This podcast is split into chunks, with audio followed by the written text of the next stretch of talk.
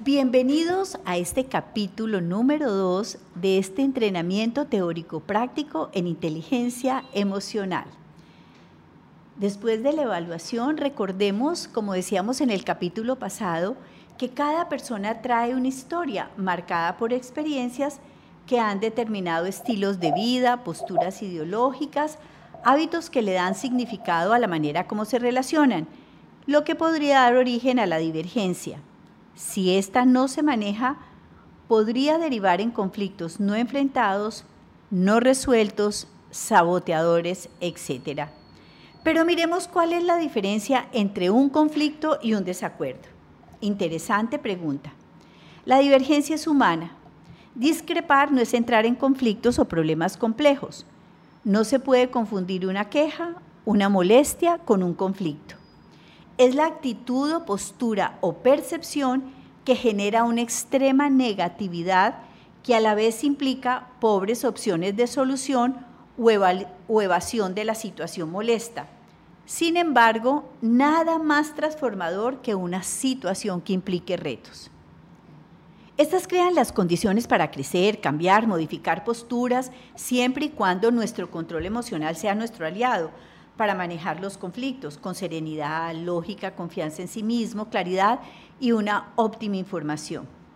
Ustedes se preguntarán, ¿esto es aplicable a todos los espacios en los que vivo mi vida diaria? Por supuesto, aunque toda organización, ya sea familiar o laboral, es dinámica, cambiante, porque la determinan no solamente las presiones que tenemos diariamente, sino también por las personas que nos rodean, ya que su participación facilitan el mejoramiento, el crecimiento y volvernos seres, digamos, más capaces de enfrentar de manera sostenible la vida diaria. Todo esto, tanto en lo personal como en lo empresarial, son elementos fundamentales cuando hay motivación, hay equilibrio emocional, para entrar en ese proceso de crecimiento continuo que permita la transformación a través de estas habilidades relacionales. Para unas saludables relaciones en el ambiente familiar, en el ambiente social o laboral, empezaremos por entender acerca de conceptos que vienen de tiempo atrás y que nos han hecho reflexionar sobre cómo las emociones son las responsables de los triunfos, los éxitos, los fracasos, la armonía o el malestar, en lo personal, en lo social y en lo laboral. Para esto es importante que utilicemos una metodología muy sencilla que consiste en cuatro elementos fundamentales. Pongámosle mucho cuidado a esto. Primero, saber qué queremos lograr, qué quiere usted lograr para su vida. Segundo, obtener información clara y científica. La información clara, científica nos ayuda a cambiar actitudes, es decir, esas posturas que pueden ser negativas o positivas frente a la vida. En tercer lugar, debemos darnos permiso de reflexionar y analizar. Y cuarto, es muy, pero muy importante ejecutar tareas que permitan cambios de actitudes y conductas. Entonces empecemos por definir qué queremos lograr. Vamos a conocer más acerca de las propias emociones, nuestros contenidos mentales, verbales y actitudinales. ¿En dónde se producen las emociones? Para esto es importante obtener información clara y científica. Hoy conocemos que tanto el cerebro como ciertos órganos del cuerpo, como el corazón y el intestino, por poseer un sistema nervioso propio, pueden de esta manera expresar emociones. El cuerpo en general tiene un lenguaje propio que es capaz de percibir situaciones que nos desequilibran y enviar señales al cerebro o a sus propios órganos que nos ayudan a recuperar el equilibrio perdido.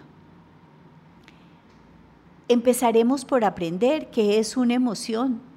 A veces nos cuesta trabajo identificarlas porque no las entendemos. En segundo lugar, vamos a reconocer las emociones primarias y otras asociadas a sentimientos, en especial en el ambiente familiar y en el ambiente laboral. ¿Qué es una emoción? ¿Qué se imaginan ustedes que es una emoción? Sí, una emoción es una reacción a un hecho externo o interno significativo, una experiencia, un pensamiento que funciona como mecanismo comunicativo afectando la cognición, es decir, lo que pensamos, las sensaciones corporales y las acciones o actitudes de la persona. Un ejemplo muy sencillo. Llegas a la oficina saludas con entusiasmo y sin que te miren a duras penas te responden con buenos días, seco y distante. ¿Qué sientes en ese momento? ¿Qué te dices? ¿Te afecta? ¿Cómo? Imagina como si fuera un hecho real y pregúntate, ¿cómo reaccionaría frente a esta situación? Pero también lo puedes hacer cuando llegas después de una jornada de trabajo a tu casa y llegas con entusiasmo y con una sonrisa y a duras penas te dicen, hola, ¿cómo estás? Pregúntate, ¿qué siento en este momento? ¿Qué te dices? Probablemente te estás diciendo, ¿qué pasó? ¿Hice algo malo? ¿Te afecta? ¿Cómo reaccionas ante esta situación? Ahora bien, ¿Cuáles son esas emociones? Bueno, hay emociones básicas como el miedo, la ira, el asco, la tristeza, la alegría, pero también hay emociones y sentimientos frecuentes que se mezclan, como el amor y el sexo, y otras que se expresan en espacios, digamos, más familiares, más próximos, que tienen que ver mucho con nuestro rendimiento o con nuestros logros. Entonces estaríamos hablando también de los espacios laborales, tales como satisfacción, alegría, enojo, orgullo, incertidumbre, preocupación, frustración, ansiedad, expectativas, decepción. ¿Cómo se expresan estas emociones? Tú puedes escoger, tú puedes arder en las llamas de una discusión o gozar lo que haces.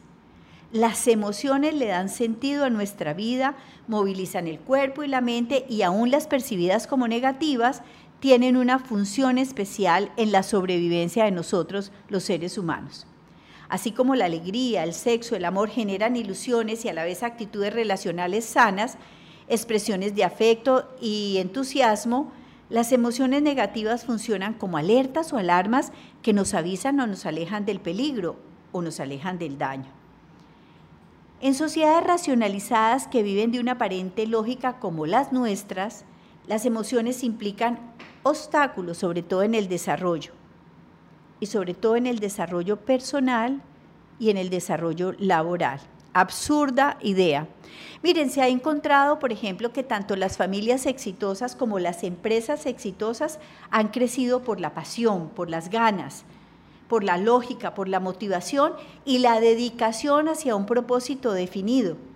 De tal manera que si usted decide sacar adelante esa empresa que se llama familia, pareja, sacar adelante su trabajo, hacerlo con entusiasmo, con alegría, pues muy probablemente va a lograr el éxito en todo lo que se proponga. La interpretación de la emoción primaria se transforma en un conjunto de sentimientos que le da significado a las actitudes y a las conductas. ¿Cómo opera esto en nuestra mente? Lo vamos a ver en nuestro siguiente capítulo.